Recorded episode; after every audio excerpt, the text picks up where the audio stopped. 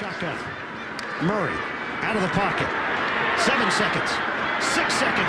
Murray heaves it downfield.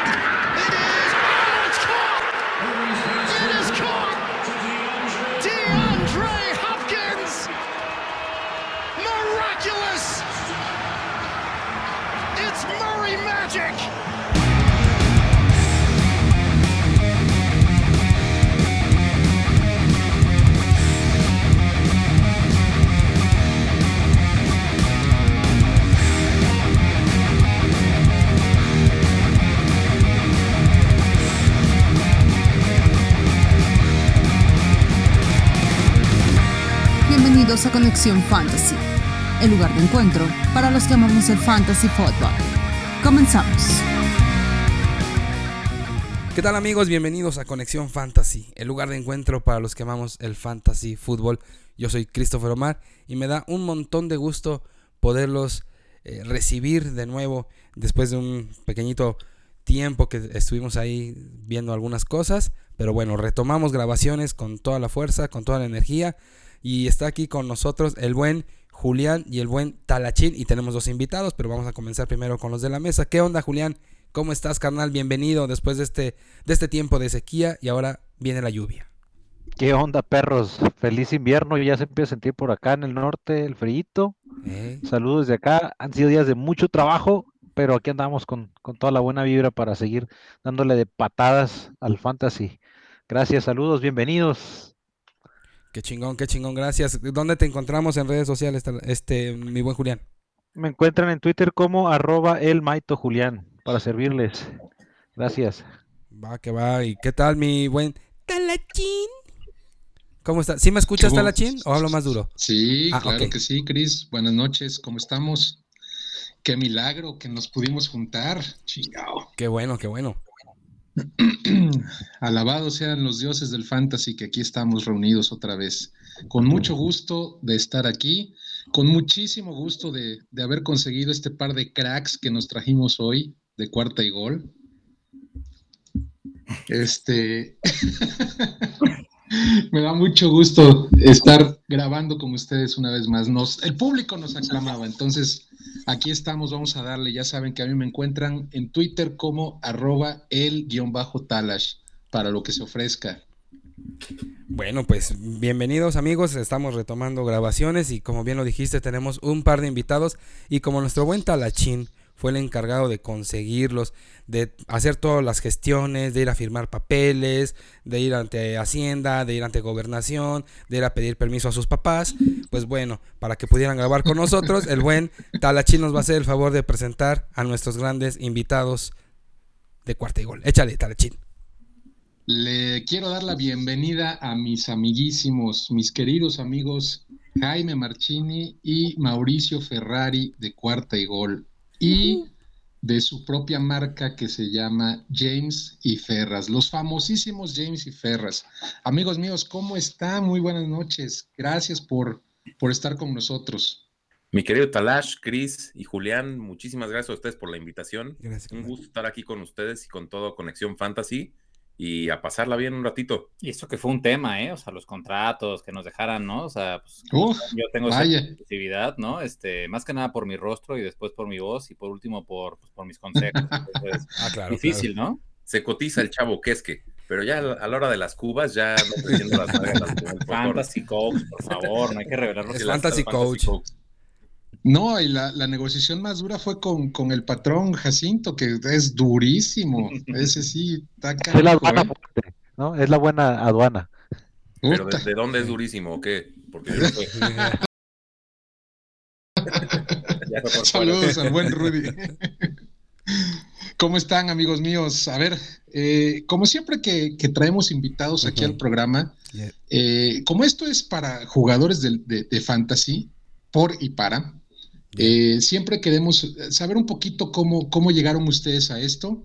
Entonces, si nos pueden hacer una breve semblanza de, de cómo, cómo y cuándo empezaron a jugar fantasy y cómo es que, que han ido evolucionando a- al, al rol este ya del, del análisis, porque ustedes lo hacen para, para cuarta y gol. Eh, entonces, si nos pueden contar un poquillo cómo empezaron en esto y, y cuál ha sido su experiencia. Pues mira, ahí el, el que em- empezó fue el Ferraz, así que por ahí va a empezar él. Y el que empezó en cuarto de gol fui yo, así que después me toca a mí. Vale, me gusta, me gusta. Va. Eh, a ver, primero, yo empecé a ver el fútbol americano por ahí de un circa 1996, ¿no? Cuando unos primos vieron, yo antes veía más fútbol, y unos primos de ellos se iban a juntar a ver el Super Bowl, y jugaba Denver contra Green Bay, y todos le iban a Denver, y yo le dije, pues le voy a ir al otro, entonces le empecé a ir a Green Bay, y perdió Green Bay, pero me empezó a gustar bastante el deporte, ¿no? Y al año siguiente, bastante, ¿no? Me empieza a gustar mucho. Un poquito años después empiezo yo, yo fui, fui, fui afortunado de ir, un, de ir a un colegio gringón. Jugué, además yo pesaba aproximadamente 40 kilos más, entonces era liniero ofensivo. Órale. Jugué el deporte y me empecé a clavar mucho y de ahí empezó el fantasy. Yo empecé a jugar fantasy por ahí del 2003, 2004, ¿no? Donde apenas habían plataformas, pero bueno, estaba arrancando. Y poco más, de hecho mi liga más vieja es la de ahí, la de la de, la, la de, la de... Luego tengo el, el, placer, o no sé cómo definir, de conocer al James en la carrera. Y no sabes cómo definir. Todavía está por definir. Es, es, más que placer para él. Es complicado. No sé si primero quejarse. Y, y, ahí justo estábamos justo en el, en el ITAM, en, acá en la, en la, Ciudad de México, y tenemos una banda de cuates y de repente nos dimos cuenta que a varios nos empezaba a gustar, o sea, ya llevamos un rato que nos gustaba el fútbol americano, pero nos empezaba a gustar, y dijimos, pues, ¿por qué no una buena manera de llevarnos es armar una liguita de fantasy? Y ahí armé lo que hoy es, creo que mi segundo o mi tercera liga más fantasy, más, más, más longeva, que es la del ITAM, ¿no, mi James? ¿Qué Sí, ¿Cuánto que- tiempo llevamos? Que ahí fue en la que empecé yo. Es, este es el treceavo año. Exacto. Órale. Entonces, 13. Entre más. Ok, muy bien. ¿Y luego? entre más te lo digo, más, más juegas Más fantasy. jugamos fantasy. ¿no? Más, eh, más emociona. Exacto, exacto. Entonces, ahí es- ese fue mi inicio en el fantasy, ¿no? Fue, no sé si, si son 12 o 12 más 1, ya para que no haya tema. Este, pero ese primer año que yo jugué fue el año de Peyton Manning fuera de los Colts. O sea, bueno, que estaba con los Colts, pero no jugó ni un partido. Y él fue mi pick de primera ronda. Bien. ¿no? Que no jugó. Entonces, un clásico, un clásico. un- yo era el pick 10. El pick 9 me dijo, no, además me gusta Chad 85 ahora que está con Tom Brady. Exacto. Entonces le di vajilla, él fue mi segundo pick, entonces de los dos primeros picks de los dos que yo no, tenía. no di una, ¿no? Entonces eh, mi inicio fue tumultuoso, pero muy divertido. Correcto. Y aquí seguimos, ¿no? Yo ya eh, era, soy Dolphin desde chavito, pero pues, porque mi papá me regaló un uniforme que usaba de pijama, eh, entonces pues cada que veía algún partido pues buscaba que fuera el de los Dolphins, pero me acuerdo desde el último Super Bowl que perdieron los Bills, no sé, como que soy muy aficionado a los deportes, pero también era mucho más de foot que de tocho. Y ahora pues todo lo contrario. Ya nos dejamos. Sí, bueno. como que se van volteando los papeles, ¿no? Así Yo es. también era súper pambolero y, y ahora ya pasó a tercer término. ¿A quién le iba a estar Ya la no. China? ¿Al Cobras? ¿Al Cobras de Ciudad Juárez? No, hombre, ¿qué te pasa si Ah. Cobras vino a jugar una, una semifinal aquí al, al rancho? A, Pues por eso a te Orizaba? digo, pues una eso. semifinal de ascenso. Yo soy albinegro, papá. Ah, ya. Albinegro de corazón. Orizaba, Sí. pueblo mágico, a todo lo que da. Si cobras al talash es para bailes nada más. Exacto. Sí, y sigue sistema fichas. Exacto. Esas son las únicas cobras del talash.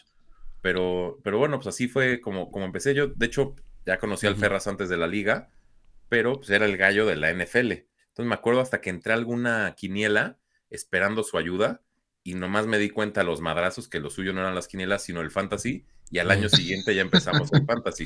Esa es una muy buena historia. Yo, Sí. Justo, o sea, mucha gente pensaba que yo era muy bueno en estimar marcadores. Y la realidad es que soy malísimo en quinielas, ¿eh? O sea, Malísimo. pero malísimo. O sea, es Cosa más difícil que hay en la vida, cabrón. Yo digo, no, yo me guío más que pues, por el matchup que tiene este jugador, por cómo va, o sea, como cómo lo está utilizando en su ofensiva o contra quién juega, o sea, pero, la, o sea, no sé, como que en quinielas soy, soy malo. Además, el- no es una buena carta de presentación en la oficina llegar diciendo, tengo un amigo que me va a aconsejar y les va a la les van a faltar manos. Y que a la media hora va su último, dices, no, este güey sí, le- o sea, me están faltando manos a mí. Sí. En- a Te partir de sobran que yo uñas empecé a- ahora. sí, exacto, te sobran rasguños. Entonces, a partir de que tomé yo las riendas de mi propia quiniela, cuando no tenía tanta idea, como que empezó a levantar un poquito la cosa. Sí. Y si- ahorita jugamos alguna quiniela juntos, sobre todo con, con la gente de cuarta y gol. Y van, este es el cuarto año, y las tres me las llevé yo, y en las tres quedó muy mal el Ferras. Sí, yo las quinielas no. Yo las Lo suyo es el fantasy. Sí, Totalmente. completamente. Y de ahí hacia cuarta y gol, ¿no? ¿Cómo fue la transición hacia. Pues de ahí, eh, Jaime Inchaurrandieta, que es como el, el jefe de Rudy, por decirlo así, El patriarca, ¿no? el patriarca, el, el que empezó con todo, el que está con, el que tiene su en reforma y todo, Sí, sí, sí. él es muy amigo de mi jefe. Entonces, Saludos a tu tocayo, por cierto. Sí, salu- saludos para él. Y, y me dijo un día, oye, pues tú juegas fantasy, te gusta y ya llevas un buen rato, ¿por qué no escribes una columna? Y le dije, ah, pues chingón, una columna. Pero como que ya a la hora de sentarte y escribir una columna nunca lo hice. Entonces ya cuando dije para el siguiente año, y sabes qué, pues como que ahora sí se me antoja, me dijo, no, le estamos dando la vuelta y queremos videos. Dije, puta, pero ya videos ya está más cañón Sí. hablar de fantasy tú solo. Entonces, como que dije, ¿quién fue mi gurú y por quién entré? Dije, pues el Ferras. No, y te, Vamos pidieron, a darle. y te pidieron aumentar el target femenino, ¿no? O sea, que más mujeres se unieran al. Sí, Ah, entonces, sí, seguramente. O sea, e fomentar que también las mujeres. Exacto. Llegaste a darle el toque femenino, este Exacto. Mauricio, ya te, te echaste cabeza. Exacto, uno con barba, el otro medio lampiño, entonces una gran combinación. Querían, sus, querían su chick magnet y pues ya les llegó aquí. El James. Como, como, como hubiera hecho mi jefe, su Juan Camaney. Uf, Pero bueno, pues así fue como empezamos. Este ya es nuestro quinto año llevando el fantasy de cuarta y gol. Y a toda madre, desde el segundo año son lives, ya no son videos cortitos de dos minutos. Y como que la interacción está mucho más chingona. Oye, llevan ustedes, me, lo acabas de decir, prácticamente van a cumplir cinco años. Eh, Nos, nosotros tenemos de conocernos como cuatro, ¿no? Más Sí, o menos. yo- o sea, yo creo que cuatro, porque este es el quinto. Llevamos cuatro cumplidos, pero desde el primero Sí. ya en contacto contigo. Que por eso Sí. lo dices Ferris al Ferras, que toda la primera temporada mandábamos los videos y no me acuerdo si era Jaime o era alguien más, porque el equipo ha cambiado mucho, Ujú. que, que subían así como el- el- la misma plantilla y siempre tuvo así como las primeras 10 semanas el error de Ferris. Entonces éramos James y Ferris para cuarta Sí, y un- exacto, por- ahí lo dejaban y pues yo entre mis Fantasy Cokes ni cuenta me daba. Pero tú que le dices Ferris es porque estás desde el primer año. Exacto. Me Así acuerdo es. que además teníamos discusiones larguísimas, el Sí. Talash y yo de trades y de qué va a pasar. y de O sea que este amor ya tiene tiempo. Ya, Ah, este, ya, ya, el- Claro. queremos al talash de atrás tiempo. Más tiempo que de atrás. Sí, así es, ya tenemos un, un ratón. Eh, Les platicaba yo que yo a, a ellos los conocí precisamente ahí en Cuarta y Gol. Yo se- empecé a seguir la página por el contenido de NFL y cuando llegaron estos, este, pues ya yo estaba ávido de, de información de fantasy y, y, pues cualquier cosa que me cayera en las manos lo consumía, ¿no? O sea, éramos el peor nada del talash. Así Cualquier es, cosa que te cayera en las manos, ¿te lo chutabas, Talachín? Eh, Todo lo consumía. Órale, todo lo consumes. Muy bien, Talachín. No, Talachín anda con todo, oye, amigos, anda con todo. Oigan, Anda y... medio romántico, ¿no? Sí, anda, pues es que está bien contento, hubieras visto. No, es que van a venir y que no sé Y- qué. y- No, no, no, yo dije, Y a- Talachín, está bien Y feliz. a Bien, partir bien. del segundo año Ajá. hicimos una liga que francamente fue un reverendo fracaso. Totalmente. pero de ahí nació un grupo como de James y Ferras que hasta el día de hoy sigue. Entonces, cada que hay alguna cosa la mandamos por ahí, memes, chistes. y pues Así por ahí es. todavía creció más la amistad con Talash porque era de los que partían el bacalao ahí en el grupo. Ay, bien contento, Talachín. ahí anda, en ese grupo anda Sebas, que es este Ah. ferviente escucha del, del podcast. Creo que es el único que nos un escucha. a, al Sebas, Sebas por Nava. favor. Sí, a nuestro querido Sebas, un abrazo muy fuerte. Sí, Sebas, un abrazo, eres el único que nos escucha. Y nuestras Sí, mamás. creo que sí. Y, y la hija del mamás. Talash, porque Y- se lo pone del cuando pasa por ella al, al- a la Ni siquiera ella lo escucha. Con eso te digo todo. Y si vas a poner tus porquerías, papá, otra vez. Nomás para arruinarle la noche, ¿no? Que se duerma. Ya, para, para pasar al McDonald's, papá. Sí, sí. No, ahora sí lo va a querer escuchar porque va a decir, "Ay, ahora sí quiero escuchar a los güeyes que te humectan.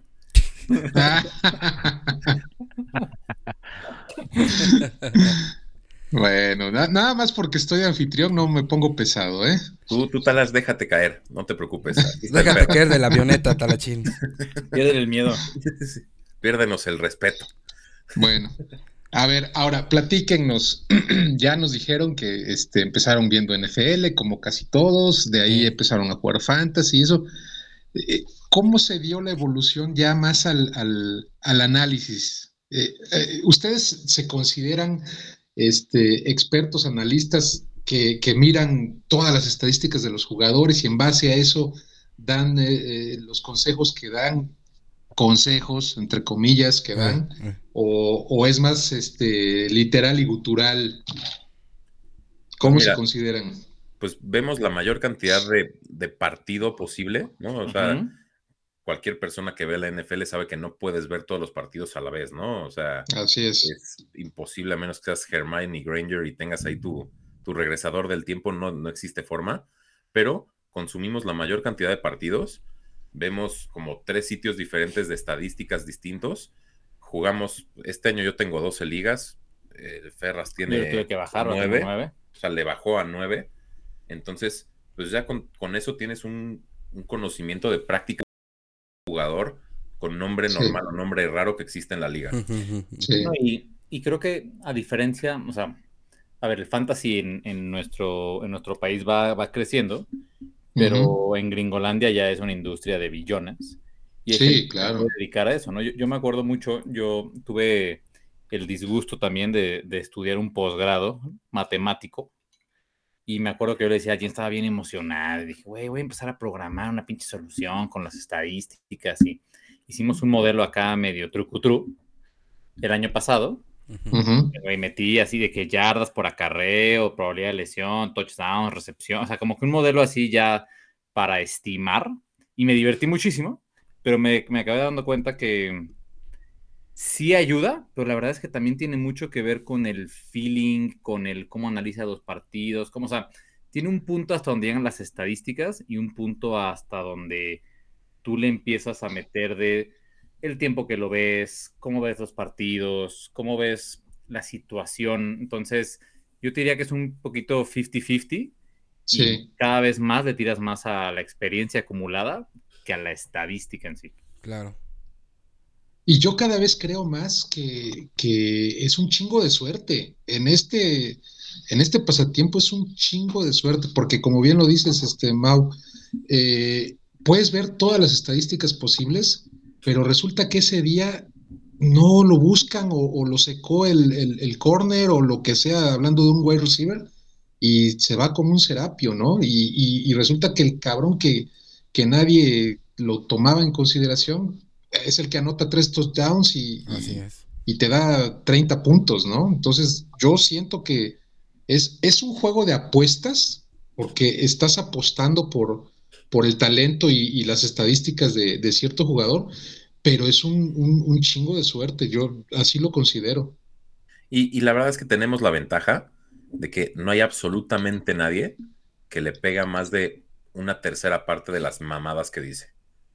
Todos nos dedicamos a decir pendejadas, a vender espejitos, pero nos hemos dado cuenta que lo que más vende es decir lo más divertido. No, y Porque, claro. o sea, la verdad es que nadie tiene idea de qué va a pasar y cada vez quedas más fácil como un pendejo si tomaran en cuenta absolutamente todo lo que dice.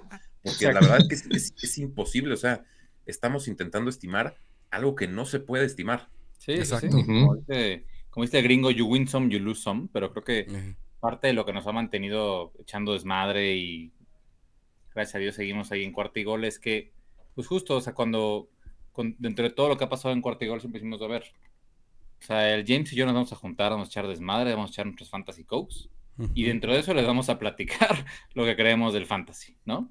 Entonces, hay, hay veces que le atinamos a cosas muy raras, hay veces que la regamos en cosas evidentes, en cosas aparentemente. Evidentes, sí. Pero al final es como todo en la vida, que la pases bien, que eches desmadre y... Eso, eso. Aquí es donde viene mi pregunta. hables de lo que sepas. Aquí es donde viene mi pregunta. Yo cuando iba a empezar el tema del podcast, yo ciertamente vi como más un nicho de oportunidad. La parte más bien de compartir como esto que estamos haciendo, ¿no? Hablar del fantasy como tal. Más que hablar de números y jugadores y mételo, siéntalo, etcétera.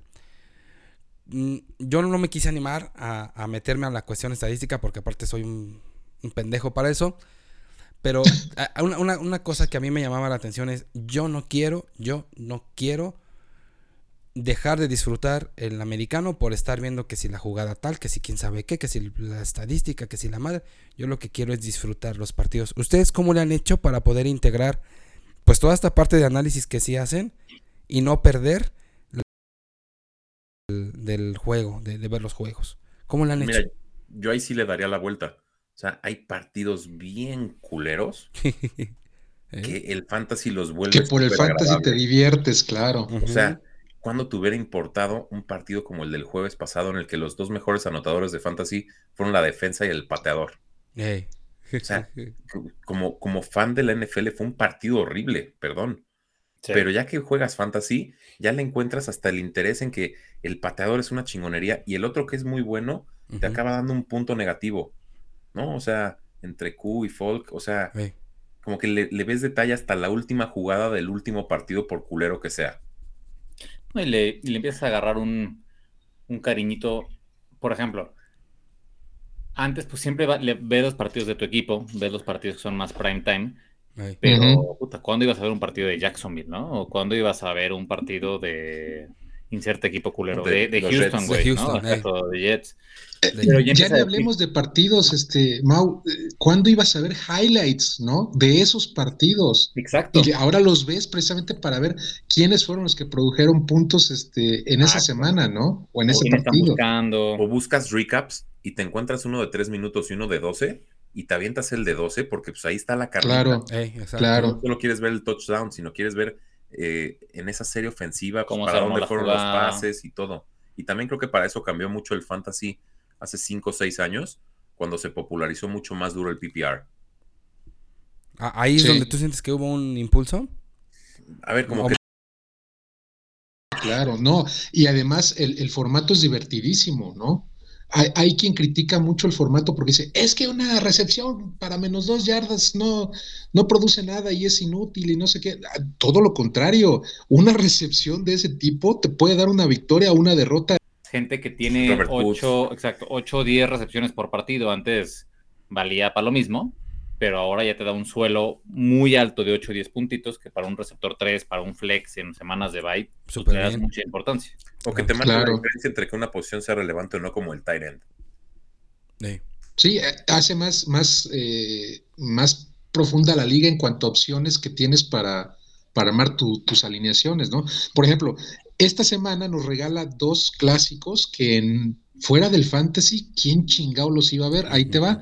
El Atlanta Jacksonville y el Exacto. Jets Houston. Justo. Partidazos, Y clásicos de uno. clásicos, ¿no? Te faltó el clásico, creo que de, la, de esta semana, el Detroit contra Bears. Por ejemplo, dirían, dirían nuestros amigos los fantañeros, el Cacabowl, ¿no? El. Exacto, Sí. exacto. No, o sea, por excelencia, vaya. Dalton contra Jared Goff. Pero lo vas a ver porque te importa, oye, ¿sabes qué?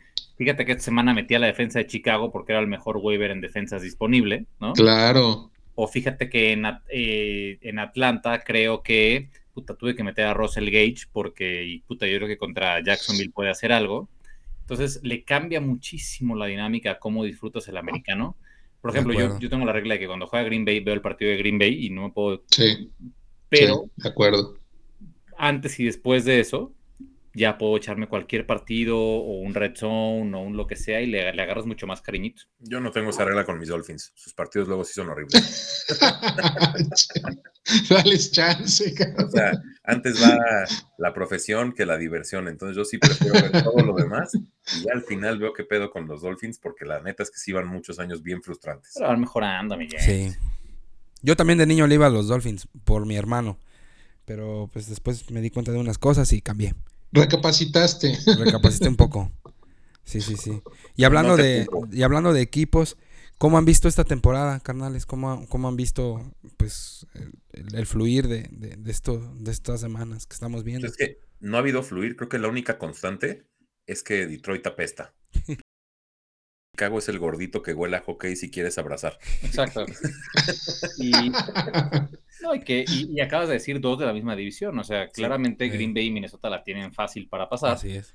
Pero regresando al tema de que a mí no me gusta, o sea, no me gustan, sí me gustan, pues soy malísimo las quinielas y me gusta además apostar, pero esta, esta semana, desde la semana, esta temporada de la semana 4 dejé de apostar porque es imposible, ¿no? O sea, todos los survivors, todas las quinielas que tengas, híjole, hace, una, hace un año quizá más raro que el año pasado, que era cuando el COVID estaba a tope.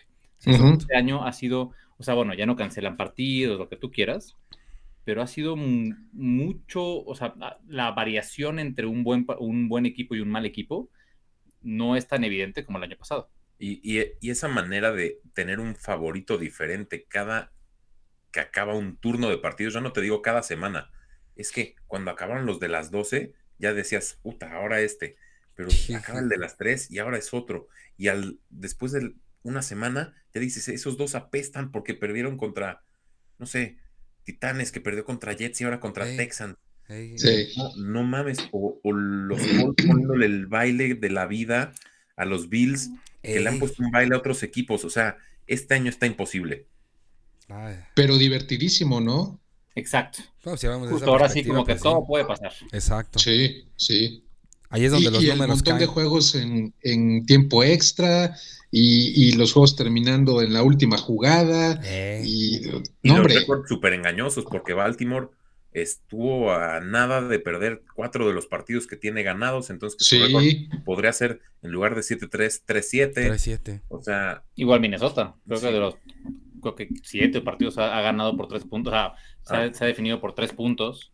casi siempre en contra. Exacto. No, y, Minnesota que ha dejado ir varios partidos. El otro día me pasaron una, una estadística de cómo irían los récords si los partidos terminaran en el tercer cuarto y Minnesota iría de prácticamente de segundo lugar de, toda la NFC. Sí, Minnesota ha perdido los partidos en el cuarto cuarto. O sea, lo que, lo que es Minnesota e históricamente los Chargers, uno que tiene, le va a un equipo sin aspiraciones, esos güeyes sí dan risa, porque además cada año sienten que la van a romper y cada año rompen, pero su madre. Los missing rings. mi hermano, el, el, que me sigue, es aficionado a, a Chicago y ese ahí anda troleando todo el mundo y dice, es que yo ya sé que mi equipo es una vasca, dice, entonces ahí lo doy por sentado y entonces me pongo a atacar a todos los demás, ¿no? Se burla de mí que soy Steeler o, se burla del chico que es este, Packer también. Y, este, y, cuando se la quieres este, refutar, te dice, no, es que yo ya sé que mi, que mi equipo es una porquería, entonces a mí no me afecta en nada lo que me digas. Sí, no, y, dime una cosa, Talash. Ya están curados tiene que pasar en este mundo para que los Steelers acaben una temporada con récord negativo. Ya no sé. O sea, pues ya, de la buena, no hay manera de que lo hagan. Y no pasó, ¿no? Sí, ¿no? O sea, no pasa. Es que es como, siento que los Steelers son como mis Packers, ¿no? O sea, siento que los Packers es un equipo bueno que va a llegar a postemporada, pero que no va a ganar el Super Bowl en lo que Tom Brady siga jugando. O sea, somos el Cruz Azul eterno, por, bueno, ojalá seamos el Cruz Azul ahora sí, pero somos el Cruz Azul antes de que ganaran, ¿no? O sea, buen equipo, que no sé qué, que está armado, que llega a playoffs y tínguele. Y, ganaron porque se enfrentaron a mis acereros, que están peor que ustedes. si no, seguirían sin ganar después de, Brett Favre, ¿no? Mi amigo el Brett Lorenzo. Eh, por ejemplo, e, ese caso, ¿no? Eh, Aaron Rodgers es único, es inigualable, irrepetible, y ha ganado un solo supertazón, ¿no? Exacto. Eh. Un solo supertazón y con los equipos que ha tenido, porque como bien lo dices, Mauricio, no, no son equipos que están siempre ahí este, en la basura, no, no, no, siempre son equipos competitivos y sin embargo no ganan, ¿no? Como pasa con Acereros. Acereros no tiene, no tiene este, temporadas perdedoras. El año pasado fue el primer año que, que Tomlin no va a postemporada y tuvo récord 8-8, o sea, ni siquiera fue un este récord perdedor, ¿no? Pero no dan ese do de pecho para conseguir el, objetivo final, que es el, el supertazón, ¿no? ¿Y qué les dirías tú, Talachín? Muy raro. ¿Qué, ¿Qué, les dirías tú, Talachín? A ver, ya que desde la prehistoria los conoces, desde, desde que antes que se fundaran, ¿qué les, ¿qué les hace falta a tus acereros? A ver. A mis aceleros les falta, fíjate que muchas veces les falta suerte, porque el talento lo tienen. Ahorita, pues definitivamente, como, como lo he dicho ya, mi pobre Big Ben ya está para el retiro, que no se vio mal contra Chargers, ¿eh? O sea, como que rejuveneció el cabrón. Lo hizo bien. Sí, y este, entonces, ahorita que tienen, tienen una línea ofensiva que se está renovando, pero que si se dan cuenta con, el avanzar de la temporada ha ido mejorando. Eso es lo que tiene Pittsburgh. Un muy buen corredor. Pittsburgh tiene, tiene, tiene mucho trabajo, o sea, la línea empezó siendo una verdadera porquería y ahorita no, o sea, sigue siendo mala si quieren, pero tiene futuro. O sea, el, el 70% de la línea son novatos o están en segundo año. Entonces, denle chance a eso. Tienen un excelente corredor en, en, en eh, el problema va a ser ahorita la renovación en la posición de coreback, ¿no? Yo estoy este, encantado y, deseando de verdad que el rumorcito ese que salió cuando se enfrentaron Packers y, Steelers, el guiño de, Rogers a, Tomlin y viceversa, yo sueño con que Rogers diga, pues voy a Pittsburgh porque quiero ganar otro supertazón, ¿no? Totalmente. Si no es así, nos va a costar los próximos años porque el siguiente año, hasta donde sé, con lo poco que ustedes ya saben, que no consumo colegial, yo sé que este, la, camada viene flaca en, la posición.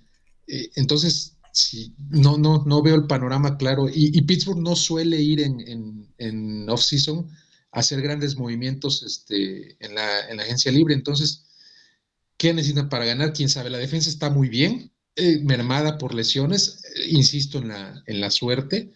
Eh, no sé, no sé. Es un equipo que siempre está compitiendo, pero les repito, le falta el do de pecho para, para ser lo dominante que es en el papel, ¿no? durante la temporada y, año con año. Y Mason Rudolph no es la solución. No, no, no, por supuesto que, no. A mí se me hace que la pueden tener en casa también. Eh, Dwayne Haskins fue un, ¿Mm? una adición interesante, un jugador, un prospecto muy fuerte al salir de colegial Así es. fue primera ronda, ¿no? No la, sí, exacto. No la hizo en Washington, creo que fue En Washington, sí, Washington. Entonces creo que por ahí podría estar la solución. Pues todos creían que se iba a gigantes, ¿no? Todos creían que se iba a ir a gigantes, ¿no? Dwayne Haskins y se prefirieron irse por Daniel Jones. Sí, es correcto. No ha tenido suerte. A ver si no lo desarrollan un poco más, sobre todo el tema mental. Que, lo disciplinen, ¿no? Exacto. y por ahí podría estar la solución. Lo que necesitan es este, decirle, hablarle a, James Harden, a mi amigo James Harden, y que le venga a dar unas clasitas de cómo manejar los clubes de strippers y la vida profesional de deportista de buena manera para hacer lo que es. Y con eso tenemos un super crack, ¿eh? Aguas, aguas, que si lo hace Pittsburgh, ya lo hicimos. Ya la, Qué optimista eres. también. Pues eh, esto está, esto está muy, muy, muy sabroso, muy bueno. Este, entonces ya nos platicaron más o menos cómo, cómo hacen el análisis. Eh, entonces es, es, más casualón el, el, asunto, ¿no? O sea, sí, sí ven estadísticas y eso, pero como bien lo dicen, se van mucho por, por sus propios feelings. Yo es más o menos lo que he estado haciendo. Este año empecé a hacer rankings en, en Fantasy Pros, apliqué y me dieron la oportunidad de, de hacer rankings y todo eso. Eh, que siempre quedo como un pinche payaso, definitivamente. Y, y, hago el disclaimer. O sea, mis rankings son a feeling, ¿eh? O sea, a mí no, no, no me vengan, o sea, sí vengan a reclamarme porque para eso estamos. Y es lo que platicábamos de, es la diversión, ¿no? O sea, y, tú haces una apuesta y dices, no, pues fulano le va a romper y quedas como payaso, pues ni modo, tienes que aguantar que quedaste como güey en vez de, quedar como crack, ¿no? Entonces, ese es mi disclaimer y, es divertido, es, es bastante divertido ir haciendo todo eso. Y, y bien importante lo que estamos diciendo, divertirnos con esto, ¿no? Sí, pues es el objetivo, ¿no? Aunque ciertamente yo creo que comenzaron con una parte muy importante los muchachos aquí diciéndonos, pues este año está muy raro, muy bizarro, donde hasta el más chinguetas ha quedado como pendejo y pues ya ahorita no podemos hacer como como mucho al respecto, sino nada más esperar a ver qué sorpresa nos va teniendo cada semana, ¿no? Exacto, y, qué jugador rebasa los 35 puntos porque casi cada semana ha habido varios. ¿no? Ahora hubo un 54 ahí en Jonathan, Taylor. Jonathan Taylor. Entonces, a ver, que para mí el siguiente año, el pick número uno unánime tiene que ser él. Es que justo, justo tenemos esa discusión porque oíamos a otros expertos, bueno, a otros expertos ahí, por- Sí. o sea, expertos, este, que decían, no, es que ahora sí va a estar buena la discusión, que el siguiente año, ¿quién es el número uno? Que si McCaffrey o Taylor. Dije, a ver, cabrón, o sea, definitivamente para mí McCaffrey no puede ser el número uno. O sea, es No, más, ya no. estaría ya más no. entre Taylor y Henry y le daría, y me inclinaría por Taylor simplemente por tema de lesión. Exacto. Pero McCaffrey no puede ser número uno. O No. sea, ya en qué momento vamos a decir, güey, Ya, o sea, dejen a sé si es McCaffrey. peines y que el güey es así como medio de Albania y los otros güeyes están acá más. Pero es, o sea, ese güey se truena cada temporada. Y, y también tenemos que sacar del top 10, o bueno, de la primera ronda en general, a Saquon Barkley. O sea, Sí, tienen que hacer cosas que, que tal vez en un año nos, nos volvemos a reunir y decimos, no manches, Saquon y McCaffrey son el 1-2 por 300 puntos de diferencia. Pero hoy en día ya no son jugadores como eran hace dos años. claro, por la lesión que tuvo en este caso cada uno de ellos, ¿no? Le- le- les pegó un buen. Pero es verdad, Sí, nos seguimos quedando con nombres, ¿no? Exacto. definitivamente en esa discusión entre Taylor y, y Henry, eh, definitivamente es Taylor por, por lo que decían ustedes, el, el- talento y edad, Ey, ¿no? Sí, Y las millas, ¿no? O sea, es como, o sea, justo el año pasado lo que, lo que se decía es, bueno, Henry la viene rompiendo, pero no puedes correr a un cabrón tanto tiempo sin que se rompa. Entonces la probabilidad de que se rompa estaba es presente. Y pensábamos que no iba a pasar porque pues, King Henry es King Henry, pero pues igual eventualmente le va a pasar a Taylor, pero la probabilidad de que le pase a Henry otra vez o a McCaffrey otra vez en vez de Taylor es más alta. Entonces, pues te vas con el más chavo, con mejor línea, con mejor año. Y, y a este nivel de utilización, tampoco creo que en cuatro años Taylor siga este ritmo. No, no, no, no. Unos dos Pero- y ya, ¿no? Tiene 22 años, a punto de 23, pues de momento es todo para él. Sí.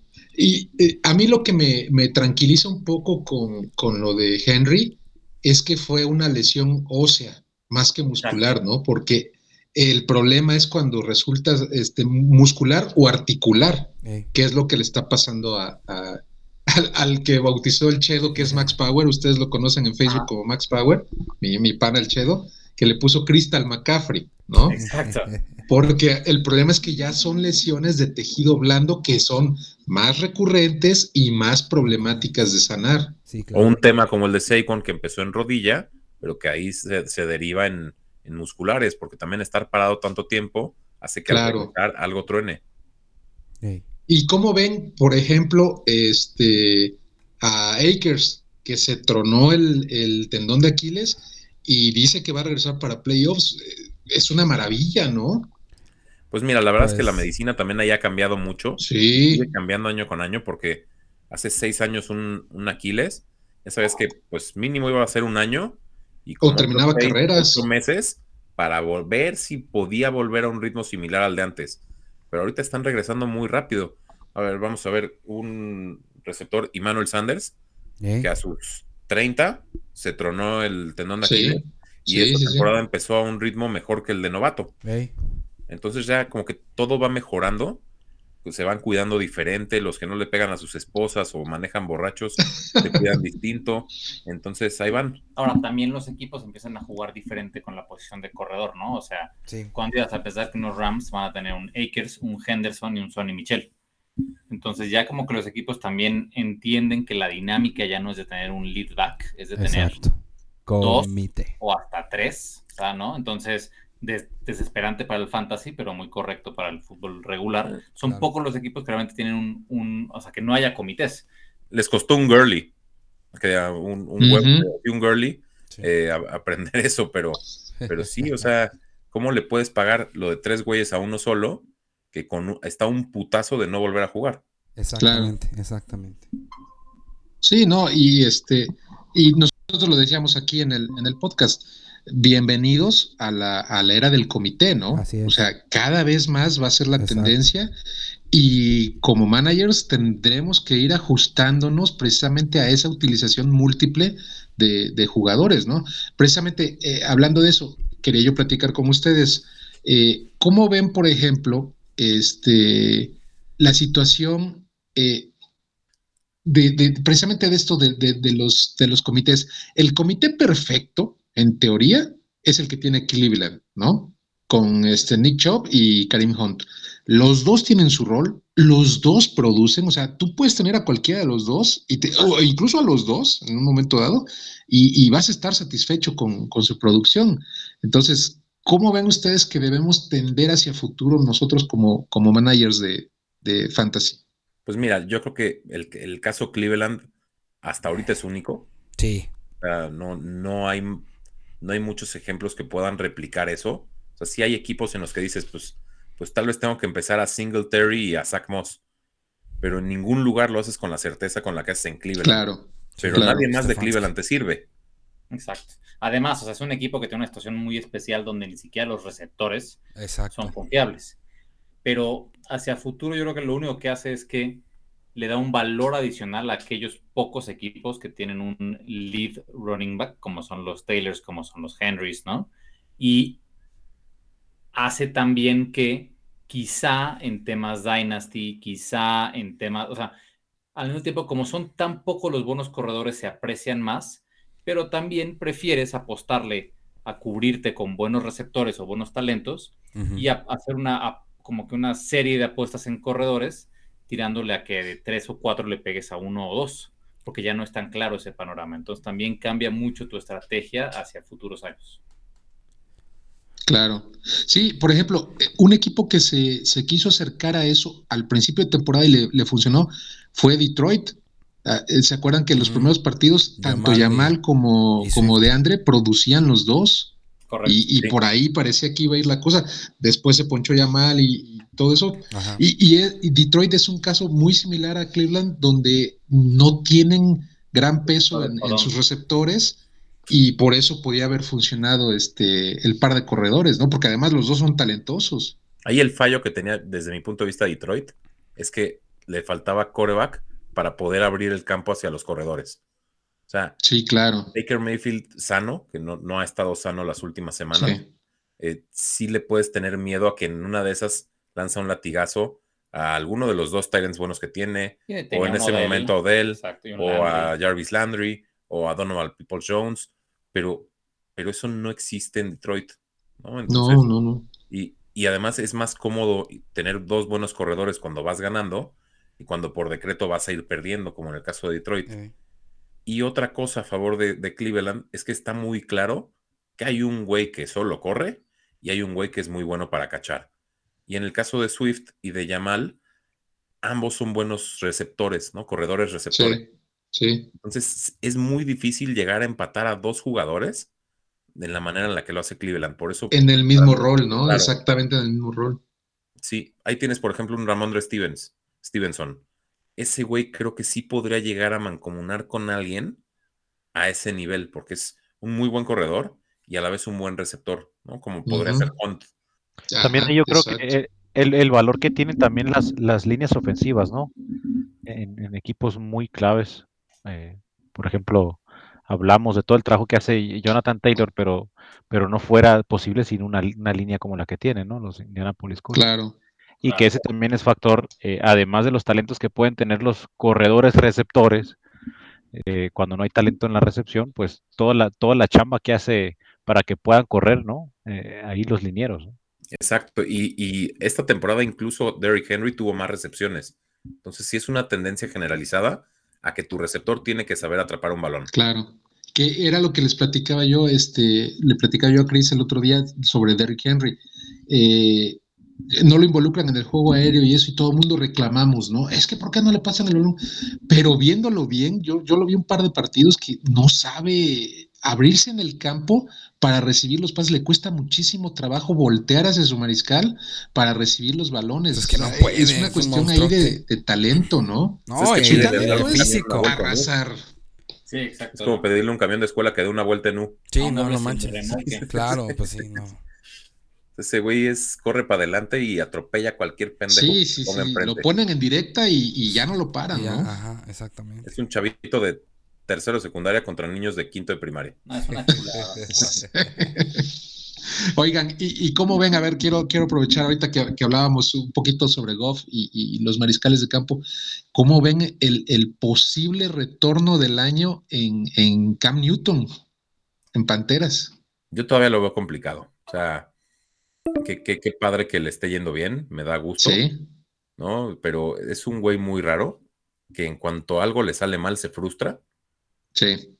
y deja de ir hacia adelante los últimos años en Carolina y lo que demostró en Nueva Inglaterra es que mientras todo vaya a su favor, va a ir bien, pero en cuanto haya algo en contra, ya empieza a repartir culpas, ya se viste feo y te hace así como que te ningunea como eh, chavita de las lomas, o sea, como que no, no, no, no coopera cuando las cosas no salen.